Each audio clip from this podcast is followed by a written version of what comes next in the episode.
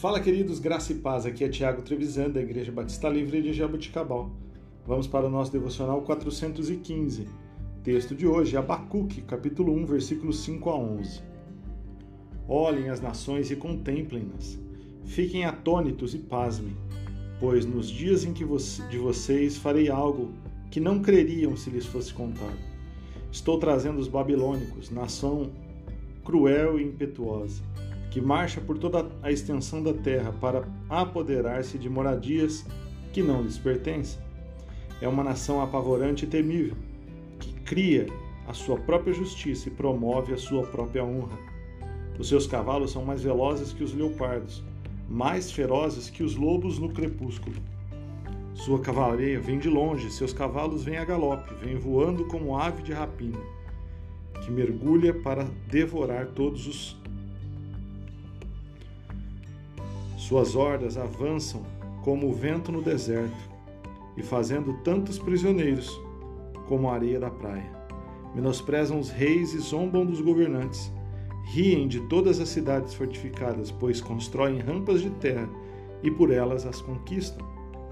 Depois passam como o vento e prosseguem, homens carregados de culpa e que têm por Deus a sua própria força. Queridos, vemos aqui a primeira resposta da reclamação ou da queixa de Abacuque pela parte de Deus. E a solução de Deus para o pecado de Judá foi o exílio na Babilônia. Os babilônicos destruíram Judá e Jerusalém com a permissão do Senhor. Essa foi a forma que Deus usou para fazer com que seu povo se voltasse novamente para ele. Se observarmos nossa vida, não é muito diferente do que o Senhor faz conosco hoje. Ele permite que façamos uso do nosso livre-arbítrio e vivamos de forma que bem entendemos, até que o Senhor envie sobre nós o seu julgamento. Muitas pessoas, ao enfrentarem as consequências do pecado, voltam-se forçadamente ao Senhor e reconhecem a necessidade do amor e da misericórdia divina. Após esse reconhecimento, podemos entender e aproveitar a redenção e a restauração em nossa vida.